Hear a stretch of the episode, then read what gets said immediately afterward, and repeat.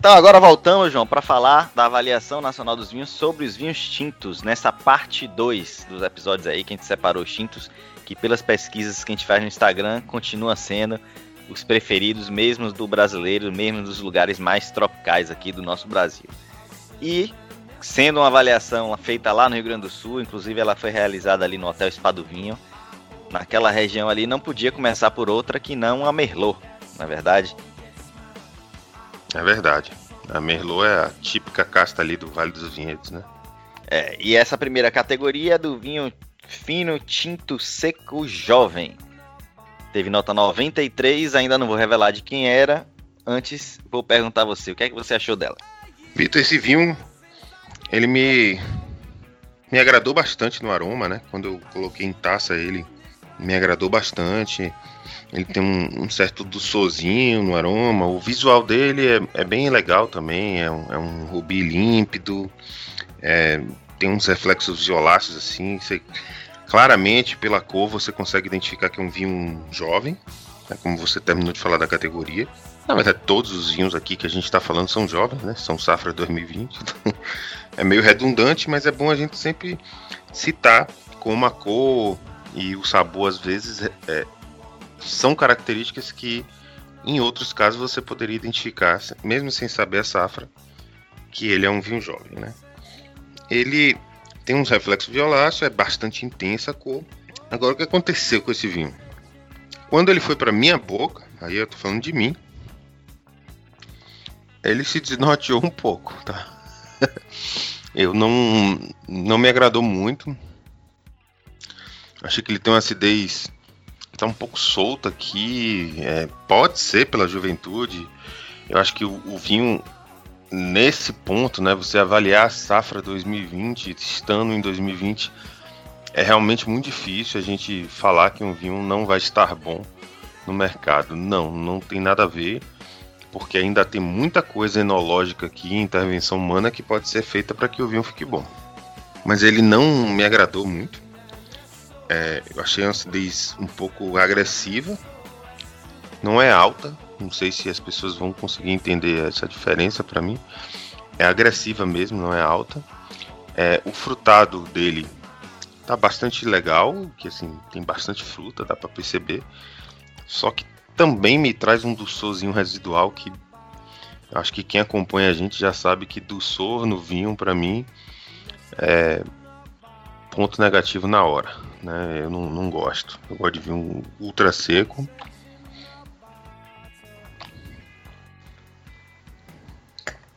Agora, Vitor, assim, não senti muito tanino também.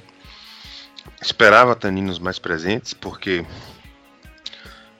falando de safra jovens, volto a dizer, os taninos nem foram amaciados ainda, já estão meio que baixos por estarem baixos, eu não sei o que, é que vai ser desse vinho é, depois de um tempo em garrafa ou coisa do gênero. É, provavelmente vai ter essa característica jovem, né?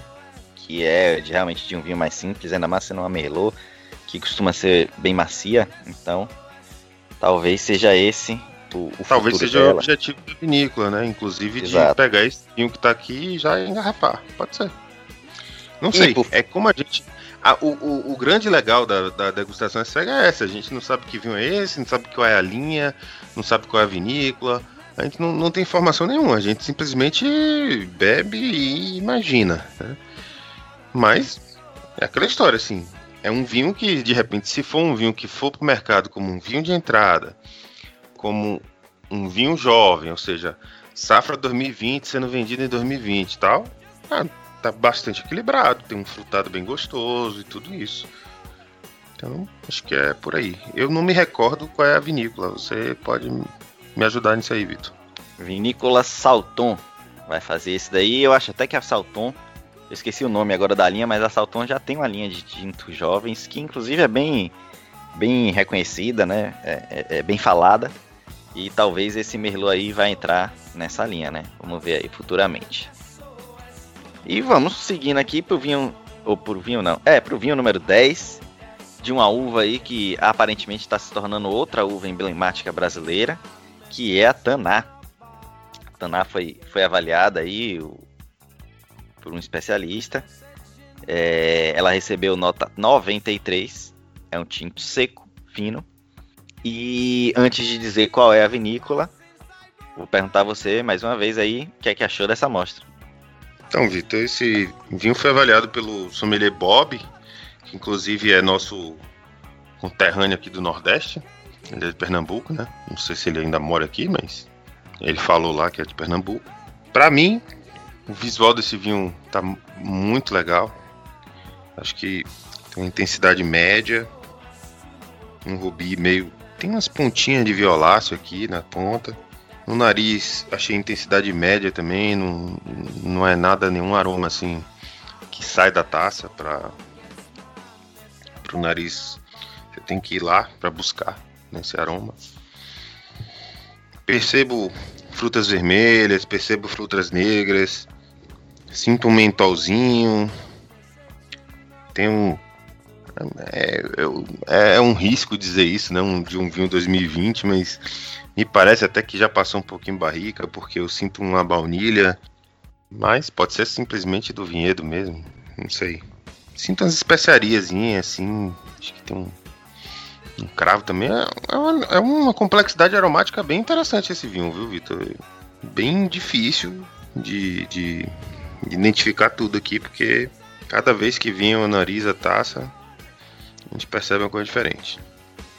É, esse vinho aí, ele é um vinho da Casa Perini. Casa Perini que é, é, é marca presença em praticamente todo tipo de premiação, né, desde internacional a nacional. Esse vinho aí, repito, recebeu nota 93 e teve essas características aí que você escreveu, além daquelas que a gente vai colocar direto do especialista no nosso Instagram, amanhã, no dia do lançamento do episódio. Então, em boca, enquanto você falava isso, em boca, você percebe assim, ela é um vinho bem complexo. Achei um vinho interessante. Ele tem uma acidez moderada, média mais aí. Né? Ainda moderada, mas um pouquinho mais do que uma simples média. Ele tem um ataquezinho. Uh, um pouquinho do, de um do que um, mas não é, não é o do Sou que me, me incomoda. É um, um, ataque assim. Você sente na ponta da língua um pouquinho e rapidamente some isso. Difícil de descrever também. Um bom corpo, achei um bom corpo. Volume de boca e muito frutado. Muito frutado. Para um tanar, os taninos estão bem macios. E para 2020 ainda mais, né? Então eu não sei se por um acaso a gente já tá aqui em novembro, né? Então não sei se esse tempo aí já passaram, sei lá, seis meses em barrica para poder fazer essa essa maciez. Mas os taninos já estão bem domados aqui. Eu inclusive diria que é um vinho que poderia ir a mercado de imediato. Legal, e aí a gente vai seguindo aqui e vai para número 11, que é uma outra é, casta aí que muitos defendem que deveria ser a casta emblemática do Sul, que é a Cabernet Franc. Eu particularmente gosto muito dessa casta. Aliás, eu gosto de todas. Mas vamos lá. Que é... Eu dou as notas delas aqui. Olha, Vitor, esse 11 foi uma surpresa para mim assim fantástica, tá? Foi um dos vinhos. A gente degustou isso tudo na ordem também, não? Na hora da live. E na hora da live, quando eu bebi esse vinho, eu disse, cara, esse é o vinho, viu? Não, não sabia ainda qual era. Você sabe, Vitor, que até para poder gravar esse episódio, a gente é, planejou o quê? Que eu não veria diretamente os slides que forem aplicar lá no, no na live, para eu não identificar. Eu não sabia qual era a casta. Quando eu fiz a primeira bebida, eu não identifiquei caixa, eu não sabia qual era a caixa de nenhum. Eu só fiz degustar e tomar nota das coisas. E assim, não não acertei, tá? Deixar bem claro isso para todo mundo. Não acertei que era um Cabernet Franc, mas me agradou imensamente. Eu adoro a Cabernet Franc. Porém, não consegui identificar que era uma Cabernet Franc. Tô precisando treinar mais. Mais? pois é. Eu não consegui identificar. Mas assim, uma cor profunda, um rubi jovem. Você percebe que é um rubi jovem. Olha, para quem tá tendo essa experiência de ver todos esses vinhos tintos da, do, da safra 2020, é, daria até para dizer, pode parecer um pouco exagerado, mas não é, Vitor. É, daria para dizer que o vinho tá com a cor de 2020, sabe? É uma cor muito, muito bonita, muito intensa. Ela no nariz tem muita fruta vermelha, negra, especiaria, chocolate, tem uma menta, tem um tabaco, um charuto, uma coisa assim. É até, para mim é difícil até de descrever dessa forma, sabendo que é um vinho 2020, porque normalmente essas notas de tabaco, charuto, essas coisas, a gente vê com o envelhecimento do vinho, ou em barrica, ou até mesmo em garrafa, mas com o tempo, né? E, e um vinho tão jovem, ele já está apresentando um pouco disso, realmente é interessante. Mas eu gostaria de destacar um aroma herbáceo nele, que é típico da Cabernet Franc. E a gente sente aqui, não é um herbáceo verde, mas um herbáceo muito aromático que para mim me agrada demais. Então assim, já no aroma o vinho me fez especial aqui. Show de bola. Esse vinho número 11, ele é um Cabernet Franc, como já dito, da Dom Guerrino. Então, pessoal aí que quiser observar Guerrino, acompanhar. Guerrino? Guerrino, é, depende, né? Tem que perguntar ao dono, porque... Tem um R ou dois R's? Tem um R, mas ele não necessariamente é uma palavra em português. Eu gosto de falar a palavra do jeito que é pronunciado na origem. Bom, não sei. Então vamos lá, eu chamo de Dom Guerrino, você chama de Dom Guerrino. É, tem, Mas ó, vamos descobrir aí como é. E a nota foi 91, que eu não tinha falado, nota 91. E assim, Vitor, só para finalizar ele, em boca ele é muito fantástico, tá? Tem uma pimenta, você sente a pimenta, ele é estruturado, tem uns taninos assim macios. É, tem um potencial evolutivo aqui que eu cheguei a, a cogitar de ser um vinho de um desses vinhos brasileiros que levam longa guarda para poder ser lançado no mercado, porque realmente ele tem um potencial muito grande. Bacana. Vamos seguindo. Vamos pro vinho número 12. Também um Taná, tá vendo aí que eu falei? Que está se tornando emblemática brasileira. Segunda Taná já. E. Pessoal, não... pessoal, vocês devem estar tá percebendo que o Vitor tá com pressa porque ele não tá com as amostras, né? E eu tô querendo falar mais porque eu tô com as amostras. é claro. Eu tô abstêmico e você tá aí se divertindo, isso não é justo. Sua vingança aí do, do episódio da degustação cega já tá rolando, tá vendo? Não, ainda vai, a vingança vai ser pior. Então vamos lá, número 12, João, Taná. O que, é que você achou desse outro Taná, segundo Taná? Então, esse Taná. Então, Vitor, esse Taná ele também tem um visual brilhante. Tem o que eu falei há pouco aí da, da cor de 2020, digamos assim, que é um rubi intenso e nas bordas ele tem um violáceozinho bem bem aromático.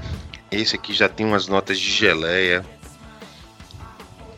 frutas negras, vermelhas, como é típico né, da, dessas castas assim no sul do Brasil.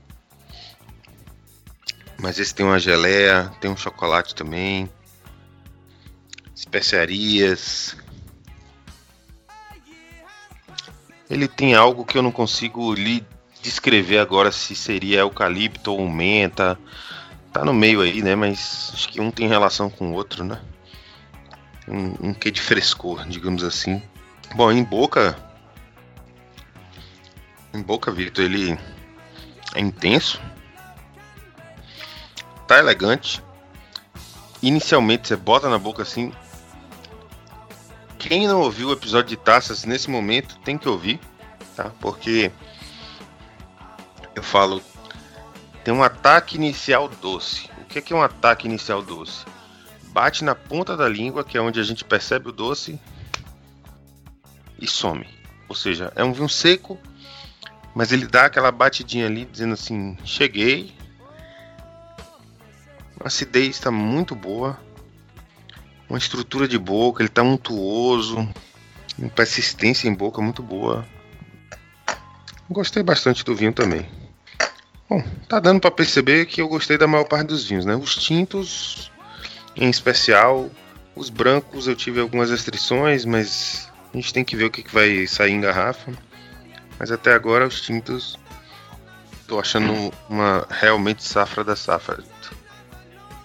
É, e vai, será, com certeza será. Esse Taná, ele é da família Beber e teve a nota 94. Então ele já teve a nota aí de destaque parece que justificada. Número 13, a gente volta para Merlot e o número 13 foi apresentado por nossa querida Cecília Aldaz aí, que já participou com a gente de dois grandes e divertidíssimos episódios, junto com o Miguel, enólogo da Miolo. E ela apresentou esse Merlot aí, João, que teve nota 93, dada por ela. E você vai dizer pra gente aí, antes de eu dizer de qual vinícola ele é, quais foram as suas impressões. Lembrando, pessoal, que as impressões do especialista vão estar tá lá no, no, no nosso Instagram, arroba Brothers, no dia do lançamento, que é amanhã, no domingo, dia 8 de novembro. Se der tempo de editar, né, Vitor? Mas vamos tentar, pessoal, vamos tentar. Vai sair, alguma hora vai sair. Olha, é, esse Merlot ele tem também visualmente, ele tá bem límpido, brilhante, tá com um brilho muito bonito, inclusive. Um rubi bem profundo. Esse aqui eu já não sinto o, o violáceo que eu tava falando nos outros vinhos. No nariz ele tem. Eu sinto. Não sinto muita fruta vermelha, eu sinto mais negras e mais pro lado da madura mesmo café, menta, especiaria, pimenta preta. Tem um vegetalzinho que não é nem tão típico assim, eu acho que da Merlot, né, Vitor? Mas eu sinto é, um vegetalzinho aqui. Bom, mas é um, um, aroma bem complexo, eu acho ele bem interessante. Bom, em boca, diria que. Bom, gosto pessoal, né? Para mim tá faltando um pouquinho de acidez. Isso remete ao aroma que eu senti de fruta muito madura. Talvez essa fruta tenha amadurecido demais e perdido um pouquinho da acidez. Eu tô sentindo um pouco falta de acidez aqui. É. É. Bom. É, não tô achando tão encorpado, tô achando um, um vinho leve. Bom, tô até curioso de saber de quem é, porque. Bom, é isso. Eu posso dizer isso. Eu achei que tá faltando um pouquinho de acidez. O corpo tá de médio para baixo. É, me parece também que talvez pudesse ser caracterizado lá na. Esse vinho aí, João, você que tava curioso, é um Merlot da Pisato. Outro bom produtor nacional aí, muito bom produtor nacional. Já bebi muita coisa boa deles que fez esse melô nota 93, avaliado pela Cecília Aldaz. E vamos seguindo adiante, número 14, mais um Merlot, claro, né, tinha que ser. Nota 96, João. E aí, você concorda que é, é esse, esse Merlot bom assim, desse nível, para ter uma das notas mais altas até aqui? Então, Vitor, esse, esse Merlot veio como de responsa, viu? Ele tem um, um visual excelente, ele tem uma cor muito intensa, inclusive, sabe aquela cor que você balança na taça e parece que tá manchando a taça? Sim. Um violáceo assim, né? Ah, fica um aroma bem legal de, de alta intensidade, complexo. Tem umas frutas vermelhas bem maduras. Sinto uma geleiazinha, baunilha, mentolado. Olha, um aroma bem, bem interessante para uma merlot, inclusive, tá? Eu não sei, eu não, não sei se é do Vale dos Vinhedos, se é lá do Sul, mas pá, seria muito diferente assim para para mim. Não, não é um, um aroma que eu identificaria como de merlot e muito menos do Sul. Em boca, bem robusto, potente, a acidez está ali na média, mas uma acidez gostosa que você sente na boca, refresca um pouco. Eu diria até de um vinho gastronômico aqui. Se eu tivesse comendo alguma coisa um pouco mais gordurosa, essa acidez estaria ajudando a, a limpar a boca. Muito estruturado, muito estruturado mesmo. Volume de boca. Um tanino bem legal. Incorporado, não tá não tá saindo. O que me impressiona um pouco para um vinho 2020. Volto a dizer, né? Você experimentar um vinho da safra, às vezes você tem que entender de que um tanino elevado, de que uma acidez elevada, ela vai ser amaciada com o tempo de evolução do vinho, né? E esse aqui, o tanino parece que já está integrado. Aí é um, um vinho que eu colocaria no mercado em breve. Não diria imediato, mas bem breve. É, ele vem, como eu falei, nota 96 e ele é da Cave de Pedra, que para mim também é um, um produtor até menos falado, pelo menos na nossa região aqui, mas que eu acho um excelente produtor de vinhos. E seguindo adiante, vamos para o vinho número 15, o penúltimo vinho, que foi avaliado pelo Galvão Bueno. E ele é o primeiro corte da noite, né? Ele é um Cabernet Franc, Cabernet Sauvignon e Taná. O Galvão deu nota 92 para ele. E você? O que é que você achou desse vinho? Bom, Vitor, para mim, assim, é, o visual dele também tem essa mesma coloração que a maior parte. Um, um rubi intenso, uns reflexos violáceos na taça. O nariz não sinto a intensidade tão forte. Eu diria uma intensidade média. Me dá uma intensidade de fruta mais fresca, tá? Do que maduras. Então, assim, tanto negras quanto vermelhas, porém um pouquinho mais de, de frescor. É, não sei se estou de acordo com o especialista não, mas eu sinto dessa forma. Não senti muita barrica, sinto um pouco de menta, não sei, eu acho que esse vinho não passou em barrica ainda, né? Pode ser que ele venha passar. Ou então esteja no seu processo inicial de barrica. Na boca eu achei um corpo médio, uma acidez também média. Acho que tem uns taninos um pouco adocicados. Eles não estão muito presentes, não estão muito fortes, não. Não estão marcantes, não. Nada de marcante no, nos taninos deles. A gente sente que tem uns taninos, mas nada fora do comum. É. Hum, beberia o vinho, mas nada de. Não me impressionou, não. É. Vamos lá então. Esse, esse aí foi o primeiro blend, como eu falei, nota 92, dada pelo Galvão Bueno. E ele é um blend da Casa Venturini. Só para quem. Assim, acho difícil que alguém ouça um podcast sobre vinhos e ainda não saiba disso, mas caso não saiba, porque o Galvão Bueno, narrador de futebol, tá aqui, né? Ele é produtor de vinhos, ele tem uma vinícola chamada Bueno, a Bueno Wines. Então, quem não sabia aí, se, tinha, se tem alguém ouvindo a gente que não sabia, é por isso que ele foi convidado aí para participar também. E sigamos, João, para o vinho número 16. Esse vinho aí eh, fez um sucesso, hein? Acho que todo mundo gostou desse aí. Vamos ver se você gostou. Quem falou dele foi o Rodrigo Ferraz, do Vinhos de Bicicleta, e deu nota 96. Uma nota 96 do Rodrigo Ferraz, ela representa bastante também, né? E você, o que é que você achou aí desse vinho 16, o último da noite? Bom, esse vinho, digamos que eu nem tenho muito como avaliar ele porque eu já bebi ele todo. é, então já está avaliado, na verdade. É, boa noite, pessoal. Acabou aqui. é, é, até a próxima taça. Mas assim, realmente para mim foi o vinho da noite, sabe, Vitor? Foi um vinho excepcional. Ele tinha uns taninos bem marcados, uma acidez excelente. Claro, sempre lembrando, um vinho 2020 com acidez lá em cima, uns taninos lá em cima. Isso me agrada muito. Pode ser que não agrade a todos, mas para mim agrada demais. Muita fruta.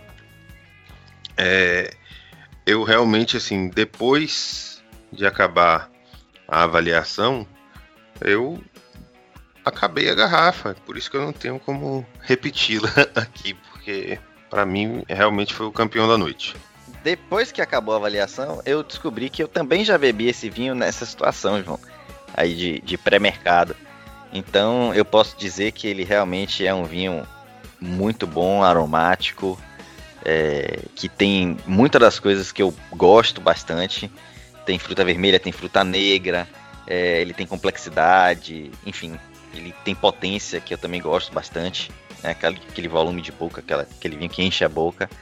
Então, esse daí eu posso avaliar também, não porque eu tenha bebido hoje, mas que eu já bebi ele também no, no pós-safra aí quase que imediato. Talvez hoje ele esteja. Talvez não, com certeza hoje ele está diferente. Porque até para adiantar Diria, pessoal. Diria melhor, tá, Vitor? Diria melhor. É, imagino que melhor, né? O que seria uma experiência ainda mais interessante.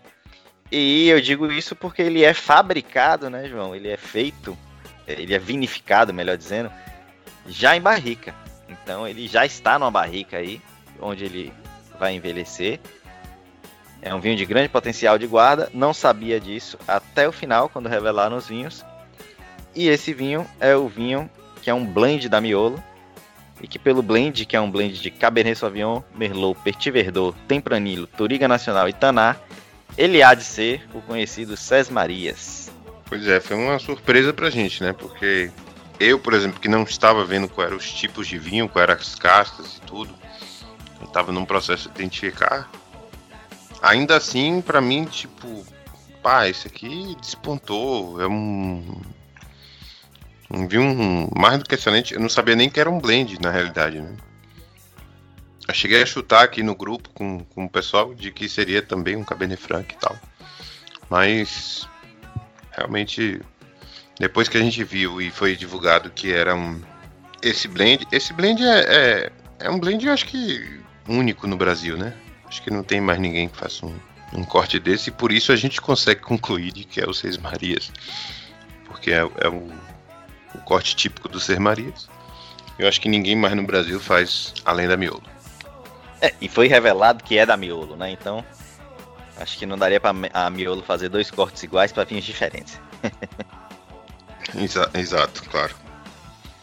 Então, essa foi, essa foi a avaliação de vinhos aí, pessoal. Eu achei, particularmente, João, da minha opinião aqui, eu achei interessante. Obviamente seria bem mais legal se a gente estivesse lá, se a gente tivesse conversado com todo mundo que estava lá, se pudesse ser presencial, né? Se a gente tivesse acompanhado tudo mais de perto, com o serviço ali feito na hora. Mas não dá por causa da pandemia que segue firme e forte aí. E espero que por pouco tempo ainda. Mas achei uma experiência bem bacana, são avaliações legais, é uma experiência legal. Você que estava com tudo aí em casa deve ter achado mais legal ainda.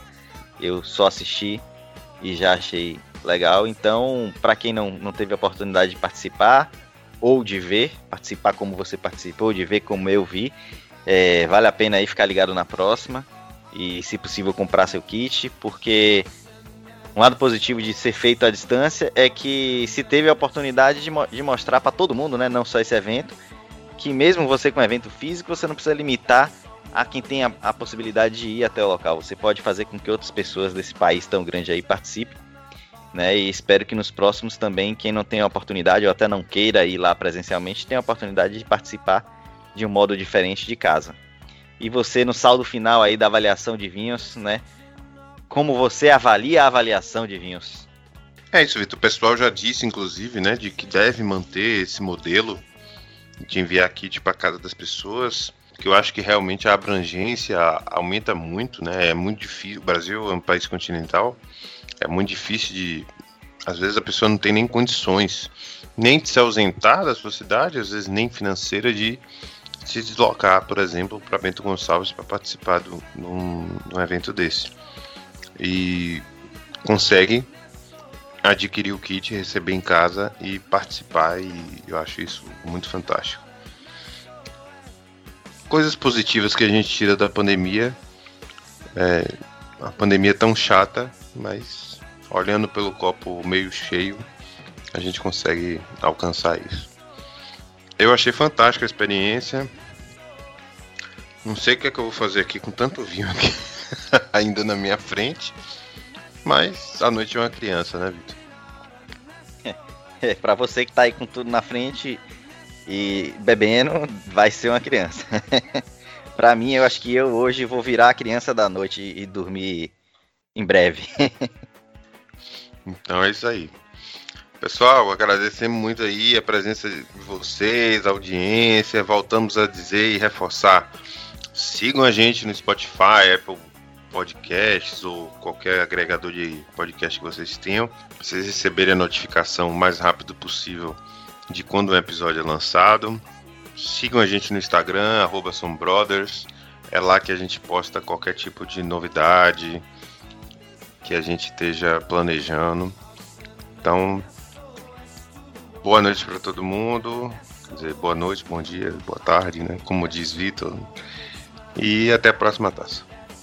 É isso aí, pessoal. Quem segue a gente no YouTube também, o YouTube tá um pouco parado, porque a pandemia atrapalha aí de encontrar João. Uma hora um viaja, outro viaja, acaba tendo que fazer uma, uma mini quarentena de novo, né? Então, mais em breve a gente vai estar tá voltando aí com novidades e com conteúdo até um pouco complementar e diferente ao do podcast. É isso aí, espero que tenham gostado e até a próxima taça.